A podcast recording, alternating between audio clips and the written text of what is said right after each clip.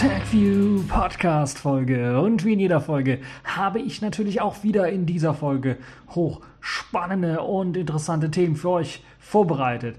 XMPP soll durchweg verschlüsselt werden. Wir haben das Smellphone im Programm. Art, die Zukunft von Android. Windows 8.1 Powerfliesen. Das Spielzeug der Woche, die Distro der Woche die Pfeife der Woche und noch eine kleine nachträgliche News zu Google und ihren schwimmenden Pontons. Fangen wir aber zunächst einmal an mit der ja, News der Woche, würde ich fast schon sagen. XMPP soll durchweg verschlüsselt werden. Das heißt, man möchte im Zuge der NSA-Affäre und eben dem Totalüberwachung der Totalüberwachung im Internet tatsächlich etwas dagegen stemmen und hat bei ja, den allergrößten Server und Betreibern des XMPP-Protokolls, das ist ein Chat-Protokoll für diejenigen, die es nicht wissen, auch bekannt als Jabber-Protokoll. Und darunter stehen auch die vor paar, ein paar Tagen gegründeten ähm, Silent Circle und LavaBit, die ja das sogenannte Dark Mail Alliance ja, die oder die sogenannte Dark Mail Alliance gegründet haben. Und sie versuchen damit halt eben äh, E-Mails sicherer zu machen. Zumindest ist es das einer der äh, großen ähm, Herausforderungen, die sie angehen möchten. Und das wollen sie eben auf XMPP-Basis machen. Und da trifft es sich relativ gut, dass jetzt tatsächlich eine große Gruppe von Programmierern und Betreibern dieser XMPP-Systeme tatsächlich ein sogenanntes Manifest herausgegeben haben, dass sie den XMPP-Standard ab dem 19. Mai 2014 tatsächlich nur noch mit durchgehender Verschlüsselungen äh, anbieten wollen. Und das hat eben den riesengroßen Vorteil, dass eben nicht mehr so leicht abgehört werden kann, wie jetzt, wenn man eben ohne Verschlüsselung ähm, ganz normal kommuniziert. XMPP übrigens auch ein Protokoll, das teilweise auch von Firmen wie Facebook und WhatsApp genutzt werden zur Kommunikation miteinander. Das heißt allerdings nicht, dass diese jetzt tatsächlich dann auch automatisch verschlüsselt sind, sondern das ist natürlich vom Serverbetreiber abhängig. Und zumindest WhatsApp verwendet eine, ja, sagen wir mal, gehackte XMPP-Version, die so offen ist wie ein Scheunentor. Das heißt, da ist es äh, wahrscheinlich nicht der Fall, dass dort eine Verschlüsselung eingesetzt wird.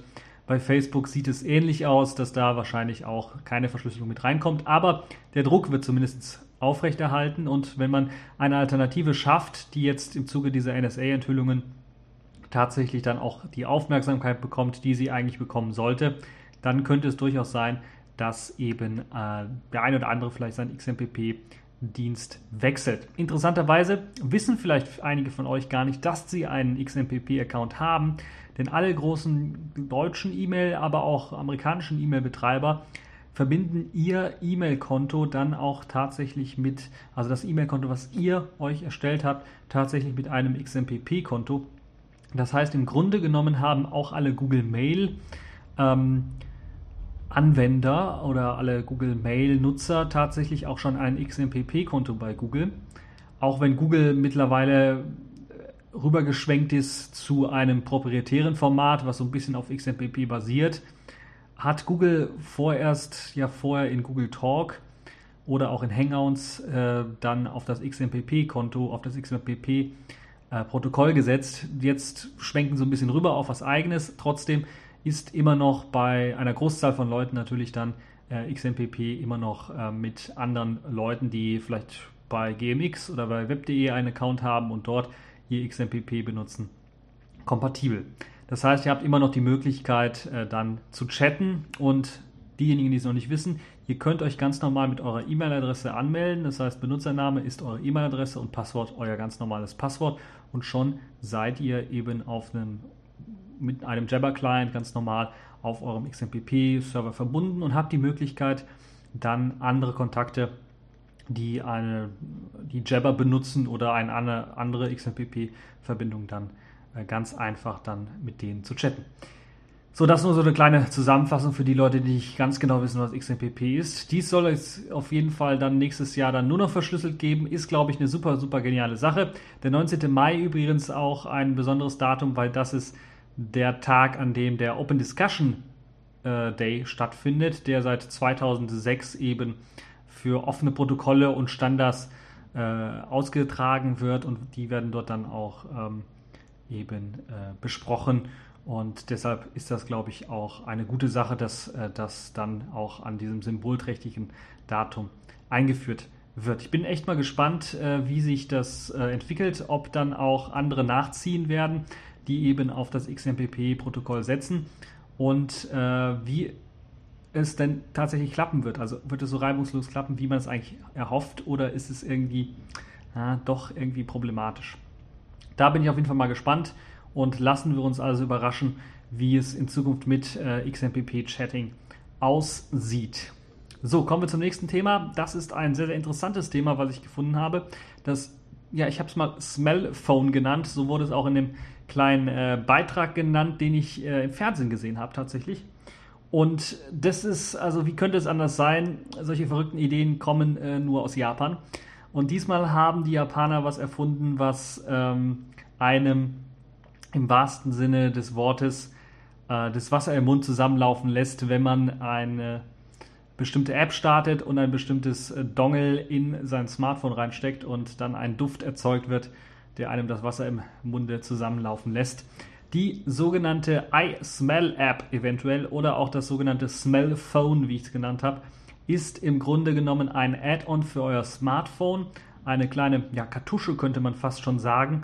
Äh, sieht aus wie ja, eine Webcam vielleicht, äh, die man in den Klinkenstecker des ähm, jeweiligen Smartphones hineinsteckt und dort ist eben eine kleine Kartusche drinnen, die dann einem tatsächlich Gerüche, Gerüche erzeugen kann. Das heißt, äh, dort wird einfach mal so ein Dampf rausgeblasen mit einem bestimmten Geruch. Und ihr habt dann eine App auf dem Smartphone und könnt dann beispielsweise sagen, ja, gebratenes Schnitzel oder sowas. Und dann äh, pustet halt aus diesem kleinen Loch, äh, diese, äh, was aussieht wie eine Webcam-Linse, äh, pustet das äh, Gerät dann tatsächlich Gerüche raus, die dann eben einen an ein gebratenes Schnitzel erinnern, beziehungsweise tatsächlich so riechen. Und das ist äh, ja sehr krass.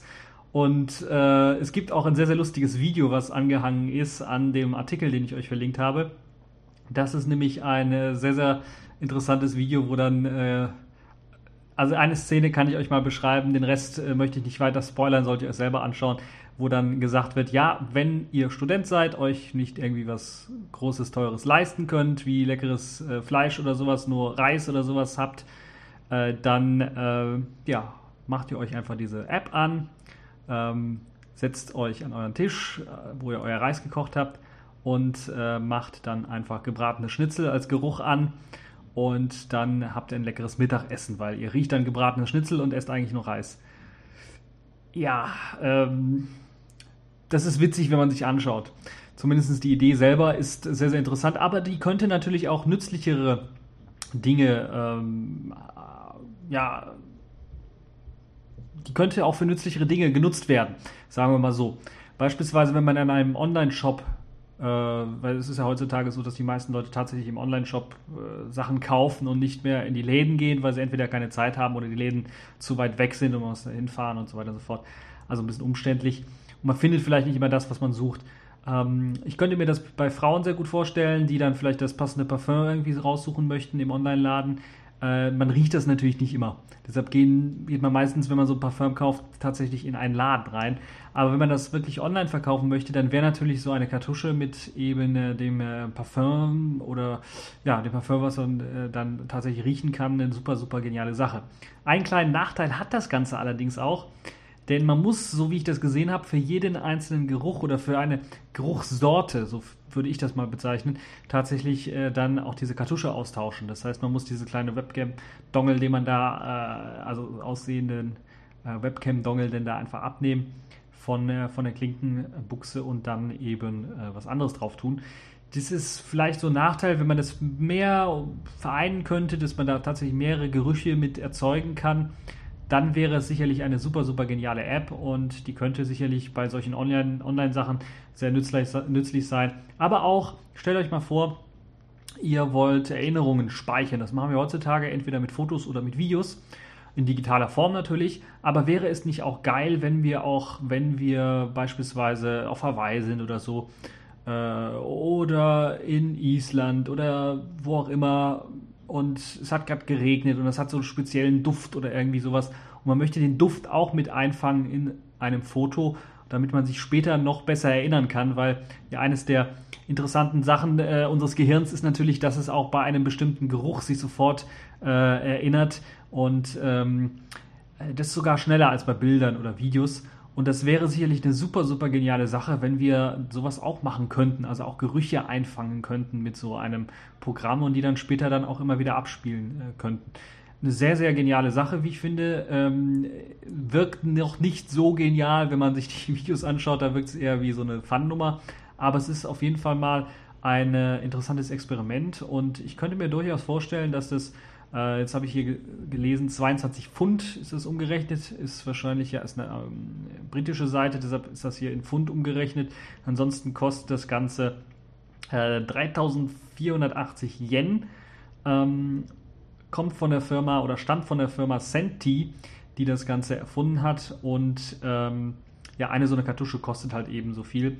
Und äh, es könnte natürlich auch sehr interessant sein, wenn ich gerade so an Essen denke, wenn man da so Gerüche von, von saftigem Fleisch oder was auch immer, was man sehr gerne isst, dort reinpackt und dann tatsächlich aber eine Diät macht und was, was komplett äh, kalorienarmes oder sowas ist, könnte das natürlich eine, auch eine neue interessante Idee sein für eben äh, Abnehmen äh, oder halt Diäten. Äh, zum Abnehmen natürlich eine sehr interessante Sache. Trotzdem ähm, sollte man es nicht unterschätzen, das Ganze, äh, obwohl es so ein bisschen lustig darüber kommt, aber es ist halt eben Japan, da sind alle Sachen so ein bisschen seltsam. Nun ja, ähm, das also, das sogenannte Smellphone, könnt ihr euch anschauen, ist ein äh, sehr, sehr interessantes Ding. Gut, kommen wir zum nächsten Thema Art, die Zukunft von Android. Tatsächlich, und dabei handelt es sich nicht um Kunst, Wobei man natürlich Programmierung auch irgendwie, boah, würde ich schon fast sagen, teilweise als Kunst bezeichnen könnte. Äh, es handelt sich dabei um, um, die Abkürzung für die Android Runtime. Das ist eine neue Bibliothek, eine neue Android Runtime, die Dalvik ablösen möchte. Also die, die Dalvik VM ablösen möchte, die diesen ganzen Java-Kram, von dem ich schon seit Jahren sage, das ist evil, das ist böse, das will ich nicht, das macht alles nur noch langsam. Deshalb brauchen die Android-Phones auch Quad-Cores, damit sie flüssig laufen und alle anderen nur Dual-Cores, damit sie flüssig laufen. Dieses Gestrüpp, würde ich mal fast schon sagen, diese Dalvik VM, die einfach ein Java-Programm in Just-in-Time-Compiler irgendwie ausführt, das soll jetzt auch endlich ersetzt werden. Google hat es erkannt, hat sogar das Projekt schon vor zwei Jahren gestartet und hat bereits schon eine allererste, und das ist interessant für diejenigen, die vielleicht schon ein Nexus 5 äh, ihr eigen nennen, hat eine allererste Version dieses äh, Art-Projektes tatsächlich in Android 4.4 bereits eingebaut und diese ermöglicht es halt eben Code sehr, sehr maschinennah auszuführen. Das heißt, es kommt kein ähm, Bytecode mehr zum Einsatz, äh, der dann eben von JIT irgendwie kompiliert wird und dann ausgeführt wird, sondern es kommt schon eine sehr, sehr maschinennahe Sprache zum Einsatz, die dann tatsächlich kompiliert wird und äh, dann legen die Binaries eben auf dem System. Sind natürlich ein bisschen was fetter, als äh, wenn man das Ganze nur mit eben Dalvik machen würde. Aber äh, ich bin der Meinung, dadurch würde das System deutlich, deutlich schneller werden, wenn ich überlege, und mich umschaue, iOS, äh, aber auch Windows Phone, die tatsächlich nativen Code, kann Java-Gedönse da rumlaufen haben, die laufen halt eben schon auf Dual-Cores sehr, sehr flüssig und da gibt es weniger Probleme mit, als eben äh, bei äh, Android mit Dual-Cores. Und ähm, ja, da müssen wir uns mal schauen und etwas noch gedulden für diejenigen, die Android 4.4 noch nicht haben. 4.4, äh, die können dann äh, müssen dann noch ein bisschen was warten, bis sie das Ganze testen können. Ansonsten alle anderen haben die Möglichkeit, tatsächlich in den Einstellungen ganz einfach reinzugehen und dann von Dalvik VM auf Art umzuschalten. Das heißt, ich gehe sehr stark davon aus, dass eben Art auch kompatibel ist zu den ähm, Android-Programmen, die für Dalvik geschrieben sind, zumindest für die meisten Programme. Und dass man dort einfach eben umschalten kann und dann den Ahead of Time Compiling äh, oder Ahead of Time kompilierte Programme tatsächlich dann benutzen kann, Apps benutzen kann, die das äh, eben benutzen und dann eben äh, dafür sorgen, dass das System deutlich schneller läuft.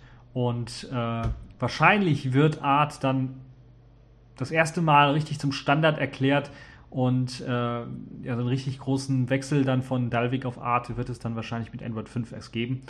Und äh, da müssen wir mal schauen. Das ist auf jeden Fall mal in die richtige Richtung entwickelt. Die Frage ist, kommt es zu spät oder ist es gerade noch so rechtzeitig, ähm, was das angeht? Äh, müsste es nicht etwas viel, etwas, etwa viel früher kommen, wenn ich mir jetzt so an die Konkurrenz denke, die ja jetzt so aufploppt? Äh, Firefox OS, ähm, Jolla mit, mit Selfish OS, aber auch Tizen und, und die vielen anderen, vor allen Dingen Tizen, wo ich letztens ein Video gesehen habe, was im Grunde genommen eins zu eins die Android-Oberfläche fast kopiert, allerdings dann nativen Code ausführt und dadurch sehr viel flüssiger auch aussieht auf einem Entwicklergerät als das, was Android momentan zu bieten hat auf, äh, auf gleicher Hardware. Nun ja, da müssen wir echt mal schauen, wie sich das weiterentwickelt. Ähm, der Nachfolger der Android, äh, der Android Dalvik VM die Android Runtime könnte also richtig einschlagen und das könnte tatsächlich eine der größten Änderungen überhaupt werden in den nächsten Jahren, was äh, die Android-Entwicklung angeht, die ja so zurzeit so mehr in Detailverbesserungen sich befindet, was man bei Android 4.4 auch sehr deutlich sehen kann, obwohl da natürlich auch viele Anwendungen geupdatet worden sind und, und neu gemacht worden sind, ist das halt eben äh, keine so große Änderung, wie wenn man die komplette Runtime-Engine ersetzt. Das also zu dem möglichen Nachfolger von Dalvik VM unter Android. Accepted. Connecting. Complete. System activated. All systems operational.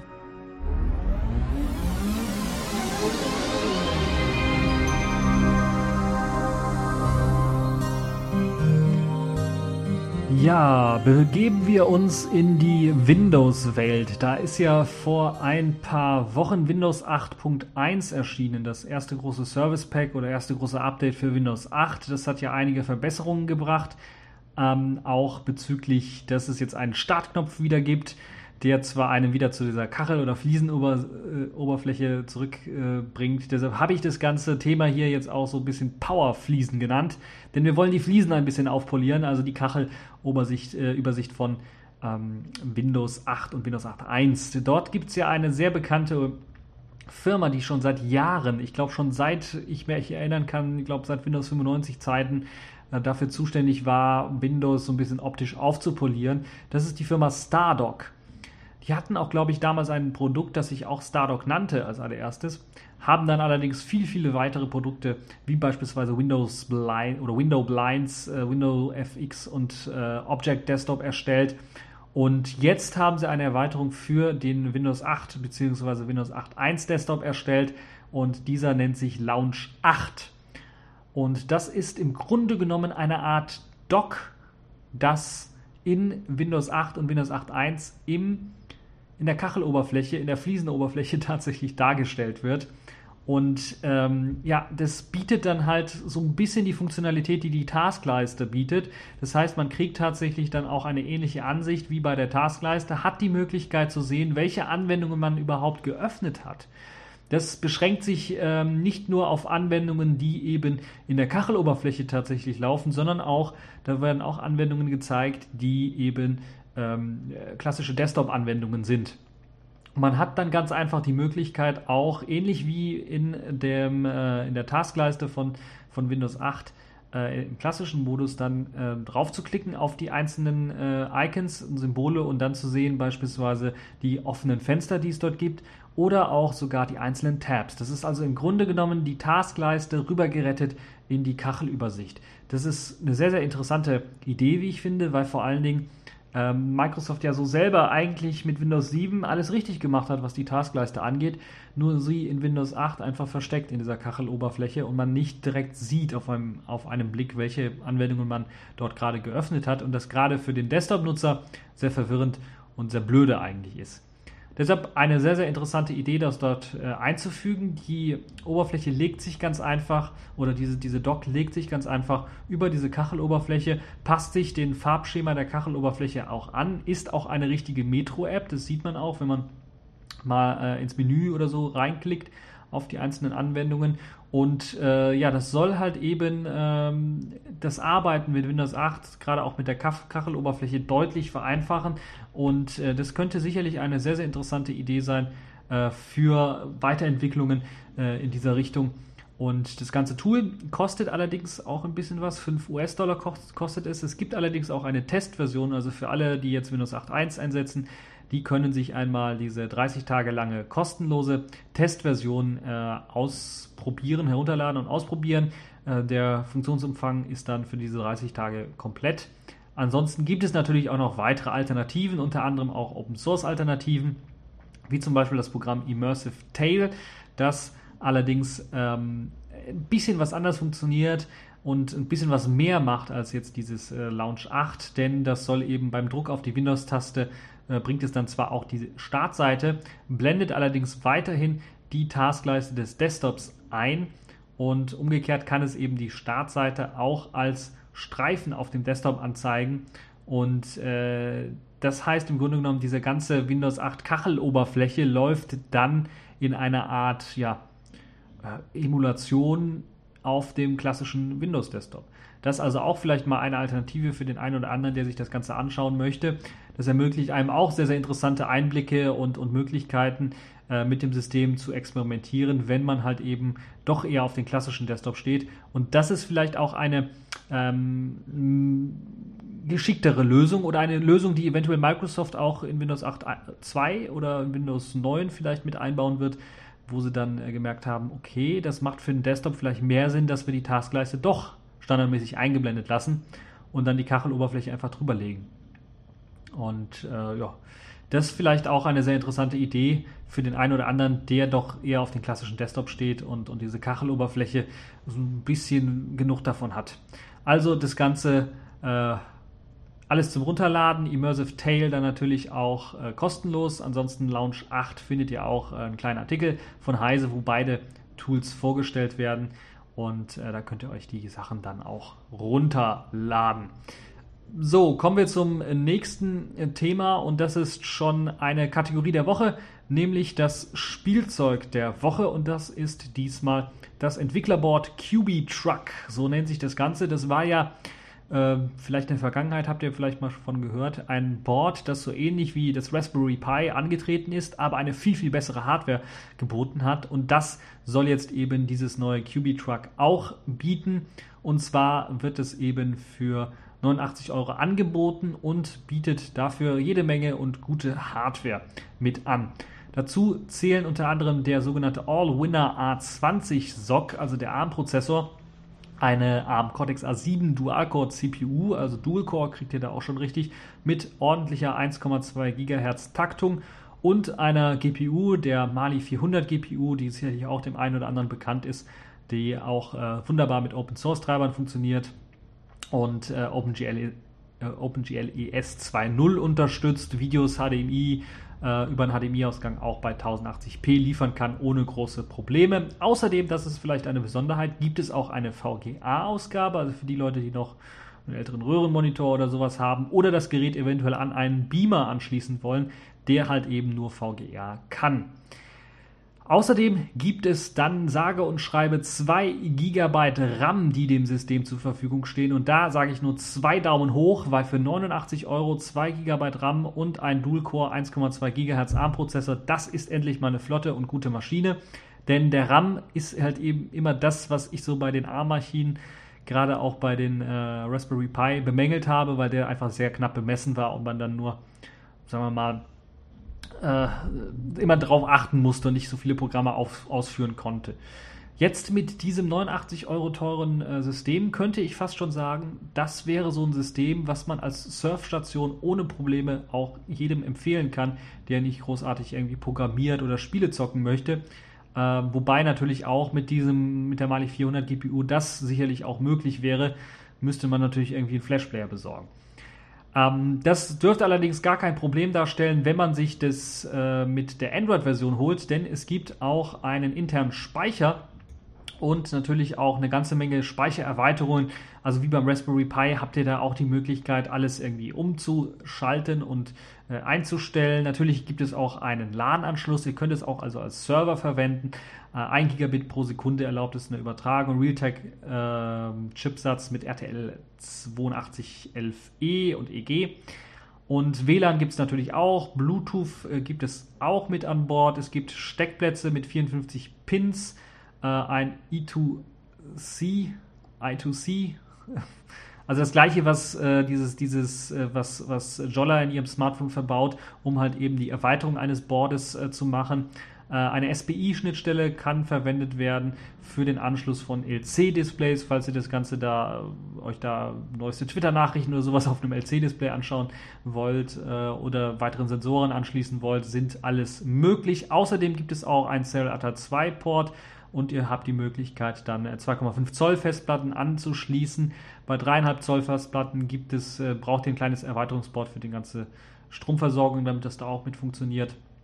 Es gibt zwei USB-Host-Anschlüsse und von denen ist sogar einer on-the-go fähig und eine Infrarot-Schnittstelle, außerdem auch noch eine SP-Diff-Schnittstelle und natürlich ein Kopfhörerausgang, äh, die mit dabei sind. Speicher, wie gesagt, kommen wir nochmal zum Speicher. Es gibt einen 8 GB äh, NAND Flash Speicher, der mit eingebaut ist. Und dort habt ihr dann die Möglichkeit, euer Betriebssystem oder das wird dort ausgeliefert. Ihr habt die Möglichkeit, dann Android 4.2.2 drauf zu packen oder halt eben auch irgendein anderes Linux, was ihr wollt. Unter anderem lassen sich dafür Dora 19, Debian, aber auch Arch Linux draufpacken. Und die sollten ohne Probleme laufen, denn äh, wie gesagt, Grafikdatentreiber sind da auch ähm, kein Problem, weil die Mali 400 GPU relativ offen ist, nicht komplett offen, aber relativ offen ist. Ähm, als Auswahl habt ihr allerdings standardmäßig vom Hersteller Android 4.2.2 oder auch Lubuntu, inklusive eben der 3D-Hardware-Beschleunigung, die direkt fest eingebaut ist in diesem Image. Das heißt, ihr müsst es nicht alles selber installieren, sondern habt dann fertige Images, womit ihr dann arbeiten könnt. Und gerade auch Lubuntu macht da riesen Menge Spaß auf dem Gerät. Sicherlich mit 2 GB RAM habt ihr da auch ein sehr, sehr flottes und sehr, sehr gutes System. Dual-Core äh, sollte alles gar keinerlei Probleme machen. Außerdem sieht das Team um das, äh, äh, um das QB Truck äh, Board dann natürlich auch vor, mit weiteren ähm, Firmen zusammenzuarbeiten. Mozilla beispielsweise hat man bereits angefragt, ob sie nicht eventuell ihr äh, Firefox OS auf das Gerät portieren wollen, damit man das Ganze dort auch ausprobieren kann. Weltweit verfügbar ist dieser QB Truck und steht in Deutschland eben für rund 89 Euro zum Verkauf. Im Lieferumfang mit enthalten sind unter anderem ein USB-Kabel zur Stromversorgung, nämlich das braucht ihr, um halt eben genug Strom zu haben für das Gerät. Und ein Kit für ein Gehäuse ist enthalten. Das heißt, wenn ihr vielleicht schon immer mit dem Gedanken gespielt habt, Raspberry Pi, das könnte was für mich sein, äh, schaut euch das QB-Board an, weil das bietet eine ganze Menge mehr. Hat natürlich auch einen besseren, größeren Preis, aber sagen wir mal, der ist marginal größer, immer noch unter 100 Euro. Würde ich sagen, ist für die Kiste schon, äh, also ihr kriegt eine relativ schnelle Kiste. Ihr habt äh, die Auswahl zwischen Android 4.2.2 und einem kompletten Linux-System. Ähm, das ist HDMI-Anschluss, äh, VGR-Ausgang, SP-Diff das ist das ideale Home Center, würde ich mal fast schon behaupten. Äh, und Gigabit LAN-Anschluss, Bluetooth, WLAN, 8 äh, GB schon äh, verbaut. Micro SD-Karten-Erweiterungen sind natürlich auch möglich, ohne große Probleme. Und ihr kriegt sogar ein kleines Gehäuse, wo ihr das Ganze reinschieben könnt. Das ist doch, also was soll man da, da kann man eigentlich nicht mehr verlangen für diesen Preis. Das ist wirklich zwei Daumen nach oben. Deshalb auch das Spielzeug der Woche, das QB Truck, das es jetzt für 89 Euro tatsächlich zu kaufen gibt. Und äh, ist also wirklich, da kann, also wenn ich nicht schon so einen armen Netbook hier als Server rumstehen hätte und nicht genug Computer hier rumstehen hätte, äh, das würde ich auf jeden Fall mal nehmen. Das würde ich euch auf jeden Fall empfehlen, wenn ihr mit dem Gedanken gespielt habt, euch ein Raspberry Pi zu besorgen. Dann lieber zu Qubitruck greifen. Kostet ein bisschen mehr, aber ihr kriegt dann deutlich mehr Leistung und ähm, sagen wir mal ein alltagstaugliches Gerät, äh, was als Surfstation durchaus dienen kann oder auch als Media Center. Ähm, das ist sicherlich das QB Truck, äh, das ihr euch dann besorgen solltet. So, das zu dem Spielzeug der Woche. Kommen wir zur Distro der Woche. Ganz, ganz kurz nur angesprochen. Fedora ist es diesmal geworden. Und dann fragt euch, Fedora, Fedora, Fedora, haben die schon wieder was rausgegeben als Version? Eigentlich nicht. Nee, Fedora hat jetzt tatsächlich zehnjähriges gefeiert. Sie sind also tatsächlich zehn Jahre alt geworden und das ist einer der Gründe, weshalb ich gesagt habe, okay, das nehmen wir als Distro der Woche. Fedora feiert also tatsächlich zehn Jahre und hat damals angefangen halt eben als, ja, sagen wir mal, äh, Abkömmling von Red Hat, nachdem Red Hat angekündigt hat, so ein bisschen sich vom normalen Desktop-Heimbenutzermarkt zurückzuziehen und eher auf Enterprise-Desktops zu setzen oder Enterprise-Server zu setzen, hat mit dem Fedora-Projekt eben die Community übernommen und so eine Art, sagen wir mal, Spielwiese für Red Hat aufgemacht, wo eine ganze Menge neue Innovationen mitentwickelt werden und äh, Fedora sicherlich eine der wichtigsten Distributionen, wenn es darum geht, neue Technologien zu integrieren. Äh, wenn wir uns mal daran erinnern, Pulse Audio, System D, äh, aber auch Plymouth und, und die, die Vorgängertechnologien, die es dort zu Plymouth eben auch gab, die da in Fedora lange Zeit auch schon gewerkelt haben und entwickelt worden sind und wo man dann natürlich auch Erfahrungen mit gesammelt hat. Aber auch Dateisysteme wie X4 beispielsweise, die zum allerersten Mal, glaube ich, bei Fedora irgendwie aufgetaucht sind.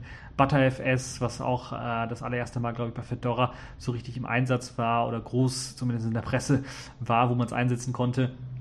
Und natürlich auch das ganze Rolling Release Konzept, was Fedora hat, wo dann auch ständig, wenn man ein installiertes System hat, ständig eben auch einer mit Updates versorgt wird und so weiter und so fort. Also Fedora auf jeden Fall äh, zwei Daumen auch nach oben für eben den Geburtstag äh, von Fedora. Ich habe leider keinen Sound für Happy Birthday, äh, aber sonst hätte ich den abgespielt. Ansonsten sage ich nur Prost.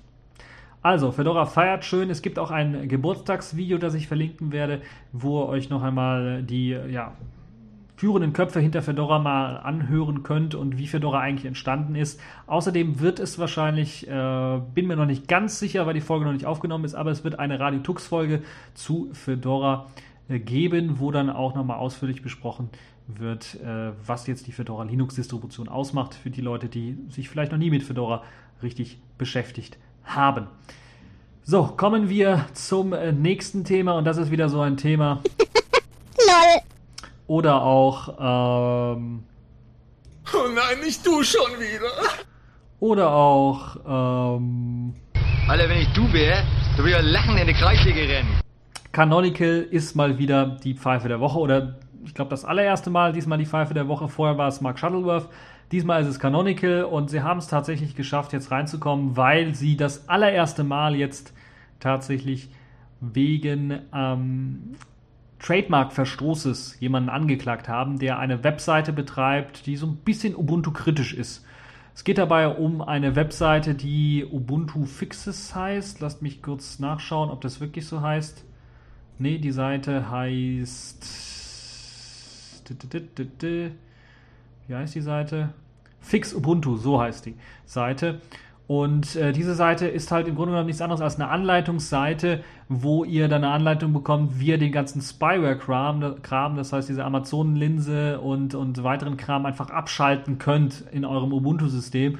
Und äh, die Seite benutzt auch das Ubuntu-Logo unter anderem und natürlich den Namen Ubuntu und hat natürlich auch im, in der URL äh, fixubuntu.com, also Ubuntu als Namen drin. Und Canonical hat gesagt, oh, oh, das geht aber natürlich nicht und haben jetzt tatsächlich das allererste Mal wegen Trademark-Verletzungen, weil eben das Trademark Ubuntu erst einmal als Begriff gesichert ist und natürlich auch das Logo gesichert sind, äh, gegen diese Webseite geklagt. Also eine Klage eingereicht, beziehungsweise zunächst einmal einen, eine lange, lange E-Mail geschrieben, wo dann nochmal darauf hingewiesen wird, dass eben der Begriff Ubuntu und das Logo nicht verwendet werden dürfen und dass man das nicht machen soll.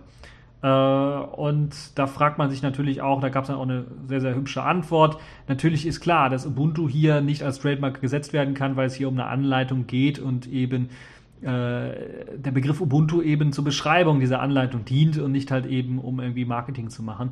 Ähm, wie es mit dem Logo aussieht, da bin ich mir nicht ganz so sicher, aber wir sind uns, glaube ich, einig, dass das ein Move ist von Canonical, wo man sagen würde, oh Gott, oh Gott, oh Gott, oh Gott, äh, jetzt äh, drehen die komplett ab, jetzt gehen sie sogar gegen Community-Mitglieder vor, die so ein bisschen was kritisch sich mit Ubuntu auseinandersetzen und das kann ja wohl echt nicht euer Ernst sein.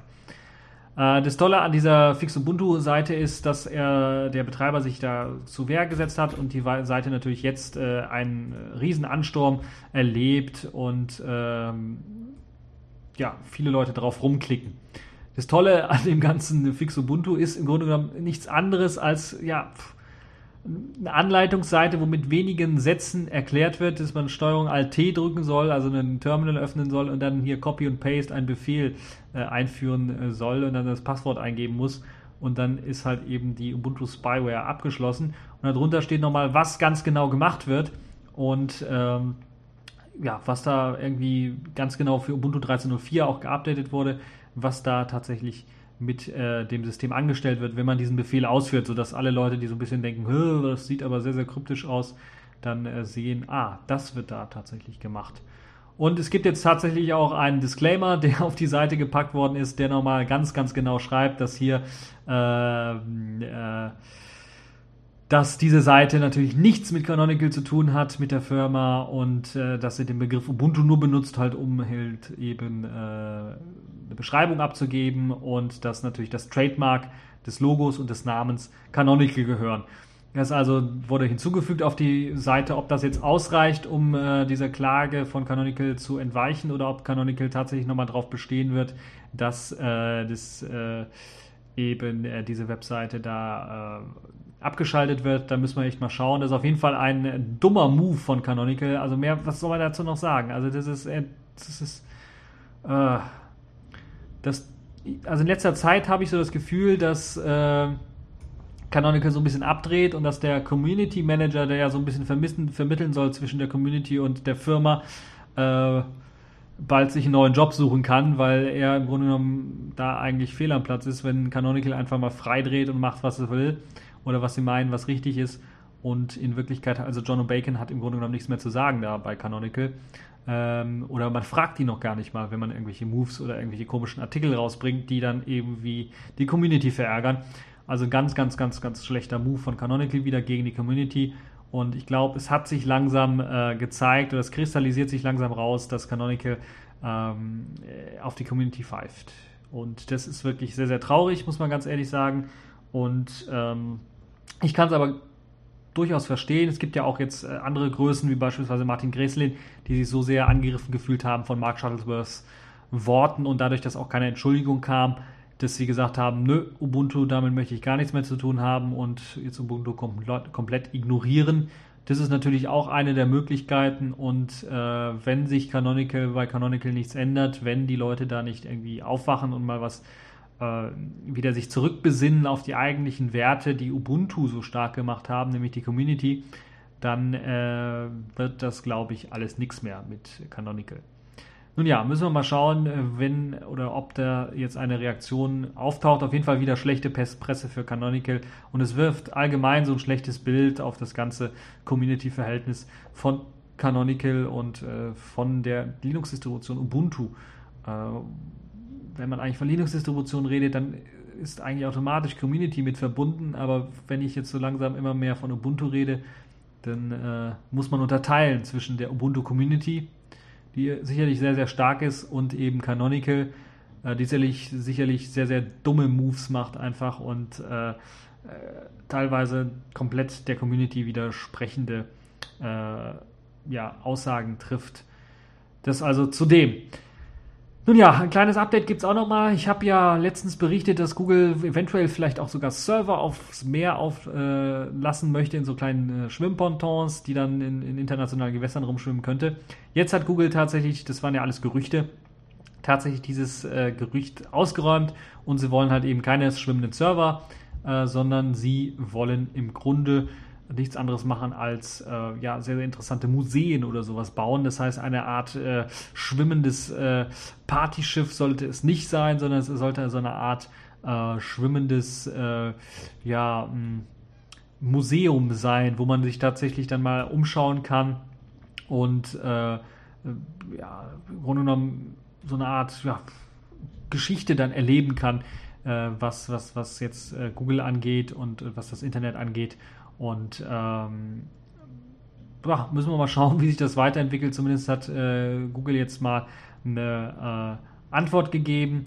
Ähm, da sollen also irgendwie äh, Gebäude errichtet werden und es sollen halt eben keine äh, Server dort eingelagert werden, sondern es sollen halt tatsächlich dann äh, so eine Art Museum soll es dort geben, soll dann äh, die aktuelle Entwicklung, allerdings auch die letztjährigen Entwicklungen sollen dann so ein bisschen gezeigt werden und es soll so eine Art ja auch Tüftler und äh, ja, Informations- und Ausstellungsraum werden. Also eine Art Hackerspace, so wie ich es verstanden habe, soll es dann halt werden für Leute, die dann halt ein bisschen rumarbeiten wollen. Und gleichzeitig werden da auch so ein bisschen äh, Ausstellungsräume geboten, vielleicht auch für Künstler, vielleicht Ausstellungsräume geboten und gleichzeitig natürlich auch äh, will Google da so eine Art äh, ja, Museum, glaube ich, für sich selbst errichten. Nun ja, das ist auf jeden Fall das, was äh, Google selber so äh, rausgegeben hat. Ihr könnt euch natürlich dann vorstellen, wenn das halt so riesengroß sein soll, äh, dass dann man da Ausstellungsräume und Informationssäle bietet, dann wird das sicherlich auch ein riesengroßes Teil, ein riesengroßes schwimmendes Ponton dann sein. Ähm, ich könnte mir durchaus vorstellen, dass vielleicht die nächste Android-Ankündigung oder Google I.O. vielleicht mal in so einem Zentrum stattfindet. Das könnte sehr, sehr interessant werden, ähm, eine Konferenz oder sowas da mal abzuhalten. Ansonsten ist das halt äh, wieder so eine Sache, wo ich sagen würde, weswegen eigentlich? Google hat zu viel Geld und dann kommen sie auf solche Ideen. Nun ja, das ist auf jeden Fall ein kleines Update noch zu diesen äh, Schwimmpontons, dass das eben keine Rechenzentren sind. Äh, zumindest sagt Google das momentan. Kann natürlich auch sein, hier ähm, nach dem Fuck You NSA-Geschichte, äh, dass sie dann sagen, oh, machen wir doch und äh, wir veröffentlichen nur was anderes, damit die NSA uns nicht dahinter kommt. Jedenfalls nicht so leicht. Naja, das könnte durchaus auch äh, eine der Möglichkeiten sein. Nun ja, das war es auch schon für diese TechView Podcast-Folge. Ich hoffe, es hat euch gefallen. Ihr hattet Spaß dran an den verschiedenen Themen und ihr, ich hoffe, ihr diskutiert mit auch an den verschiedenen Themen, testet ein paar Sachen aus und eventuell auch für die Leute, die äh, Art ausprobiert haben und äh, mal was dazu sagen können, würde mich richtig interessieren, wenn ihr schon Nexus 5 habt und dort mal Art ausprobiert habt, äh, ob es tatsächlich äh, Performance Gewinne gibt mit, dem, äh, mit der neuen Runtime. Ob es Probleme gibt, natürlich wäre auch sicherlich interessant. Und äh, das also dazu.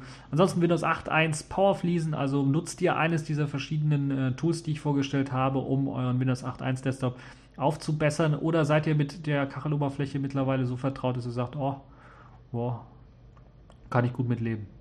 Das würde mich auch echt interessieren und eure Kommentare natürlich im Kommentarbereich des TechView Podcasts. Und das war's für diese Folge und bis zur nächsten Folge.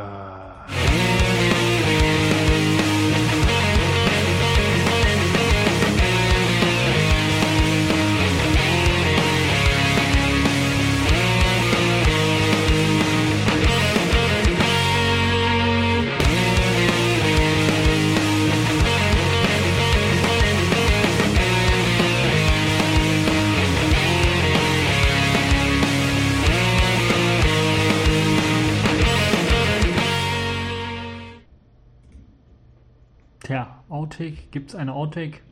Also es gibt was ähm, Interessantes für die allejenigen, die Star Wars Episode 7 sehen wollen, also die neuen, den neuen Star Wars Film von Disney.